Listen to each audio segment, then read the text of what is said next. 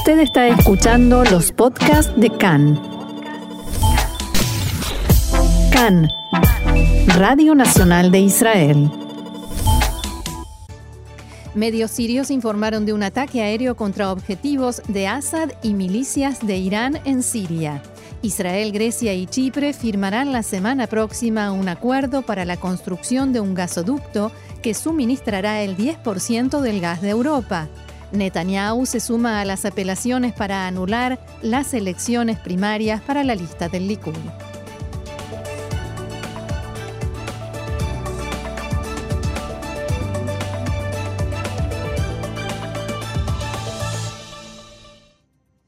Vamos entonces al desarrollo de la información que comienza con una de último momento. Un palestino de la franja de Gaza se cruzó, cruzó la valla de seguridad y se infiltró a Israel portando un cuchillo. Soldados israelíes salieron a interceptarlo y le dispararon en la pierna luego de que éste intentara apuñalarlos. El agresor fue trasladado al hospital Soroka en Beersheba.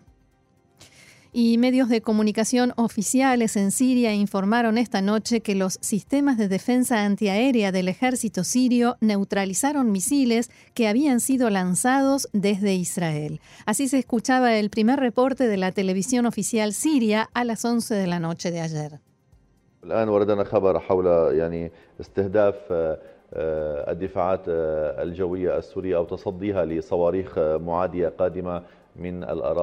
También informaron que los misiles cayeron en la zona de Akrabe, al sudeste de la capital, Damasco, una zona donde Israel llevó a cabo un ataque aéreo en el mes de agosto pasado para frustrar un ataque con drones explosivos que había planificado Irán.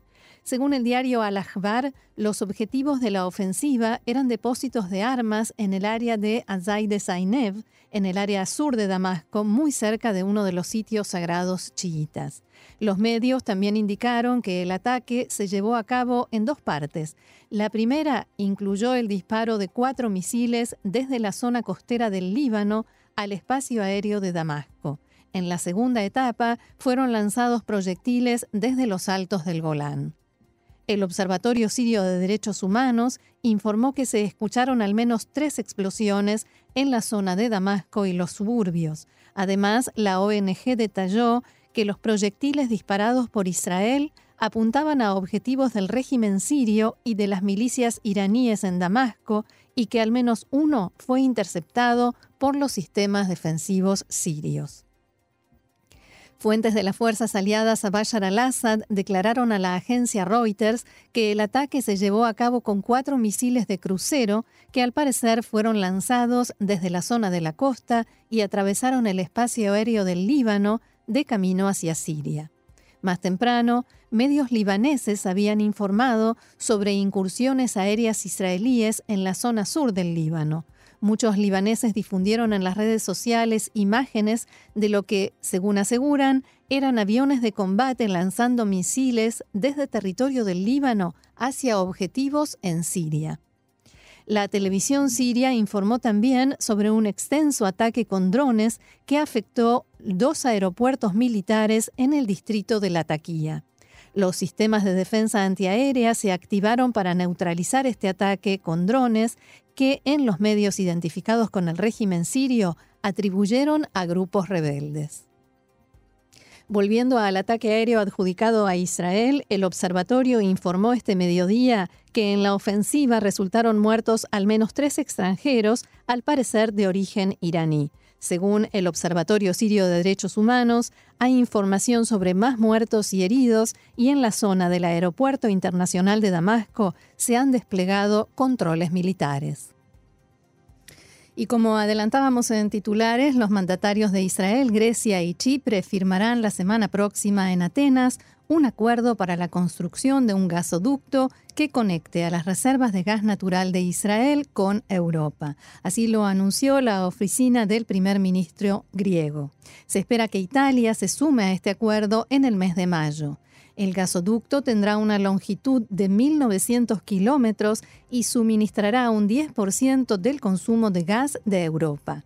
La semana pasada, recordemos, Turquía había anunciado que no permitirá a ningún país, incluido Israel por supuesto, que el gasoducto pase por el espacio marítimo cerca de las costas de Libia, del cual tomó control por la fuerza recientemente. Ante esto, Israel respondió a Ankara que no tienen posibilidades legales de impedir el paso del gasoducto y les ofrecieron retomar las negociaciones sobre un gasoducto entre Israel y Turquía. La Corte Suprema de Justicia debatirá dentro de ocho días sobre la apelación que solicita impedir que el presidente Rubén Rivlin pueda otorgarle a Benjamin Netanyahu el mandato para formar gobierno luego de las próximas elecciones, como consecuencia de la decisión del asesor letrado del gobierno de llevarlo a juicio por las causas de corrupción, fraude y abuso de confianza. El tribunal estará encabezado por la presidenta de la Corte Suprema, Esther Hayut, cuando trate el asunto. El asesor letrado del gobierno, Abihai Mandelblit, presentará ante la Corte su postura respecto a la apelación dentro de una semana, un día antes del debate. En respuesta a esto, el primer ministro Netanyahu publicó un video en Twitter en el que decía lo siguiente.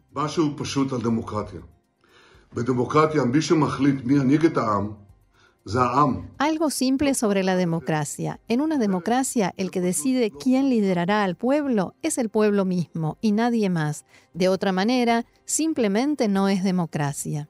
Entre tanto, se supo que el Estado no representará a Netanyahu en dicho debate, sino que lo harán sus abogados privados.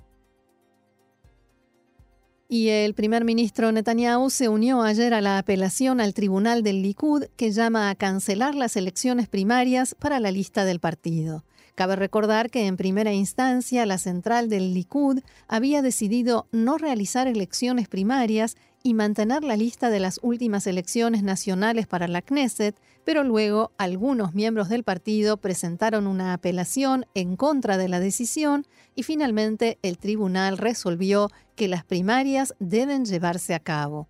Ahora, según se supo tras un informe publicado este fin de semana por Canal 11 de Cannes, se espera que el tribunal cancele su decisión anterior aceptando la nueva apelación de varios parlamentarios del partido que temen perder su puesto en caso de que haya nuevas internas, por lo cual éstas volverían a cancelarse. Otro de los argumentos en la nueva apelación es que los cortos tiempos de preparación antes de las próximas elecciones no permiten la correcta realización de las primarias cuánta energía en apelaciones y recursos, en fin, el debate sobre este nuevo recurso se llevará a cabo mañana. Entre los que apoyan la cancelación de las primarias está Jaim Katz, quien curiosamente apoya a Guidon Saar para derrocar a Netanyahu y liderar el Likud. Y digo curiosamente porque justamente Saar se mostró a favor de que se celebren las primarias. Más política. La comisión partidaria de Meretz decidió que repetirán la lista de las últimas elecciones también en las próximas. El titular del partido, parlamentario Nitzan Orovitz, dijo en la convención del partido celebrada en Tel Aviv que se deben crear alianzas políticas que aseguren la máxima representación de Meretz y la izquierda en la Knesset, así como la victoria del bloque de centro izquierda en las elecciones. Abro comillas, no podemos estar divididos, no podemos tomar riesgos, debemos unirnos, no separarnos. Es un asunto histórico nacional, indicó Horowitz, que llamó además a los miembros del Frente Democrático, Yair Golan y Stav Shafir, a permanecer en la lista conjunta y al titular de Abodá, Amir Pérez, a unirse a ella. Sin embargo, la parlamentaria Orly Levy Abekassis de Abodá Gesher, que era titular del partido Gesher antes de unirse a Abodá, declaró que la diferenciación entre Abodá y Meretz es útil para los intereses del bloque y que por lo tanto, si ambos partidos se unen, el conjunto perderá votos. Veteranos miembros del partido han acudido a mí para pedirme que la separación entre los partidos permanezca, decía Levy Abekassis, Meretz es un partido legítimo, pero tienen una agenda diferente a la, a la nuestra. Y un trágico accidente de tránsito se produjo anoche al lado del aeropuerto Ben Gurion, en el que un autobús de la empresa Eged impactó por razones que aún se desconocen contra una parada de autobuses hecha de cemento, dejando un saldo de cuatro fallecidos. Además de los cuatro muertos, hubo otros 14 heridos, entre los que se encuentra el conductor, eh, dos de ellos de gravedad y el resto con heridas leves. Los fallecidos son tres mujeres y un hombre. El autobús viajaba desde Jerusalén a Haifa cuando impactó contra la parada de autobuses de cemento y por la, velocidad que traía se volcó hacia un lado. La policía sospecha que la causa del accidente fue que el chofer se distrajo, posiblemente por usar su teléfono celular. El conductor, un hombre de 44 años residente en Haifa, fue llevado al hospital para ser tratado por las leves heridas que sufrió y luego detenido por la policía que lo está investigando por homicidio culposo por negligencia. Desde principio del año, los accidentes de tránsito en Israel se han cobrado las vidas de 345 personas, lo que significa un aumento de casi un 9% con respecto a 2018. Desde la Autoridad Nacional para la Seguridad Vial destacaron que fue aprobado un presupuesto para que se agreguen otras 200 patrullas de inspectores de tránsito en todo el país, pero el dinero aún no fue transferido como consecuencia de la crisis política y la falta de gobierno.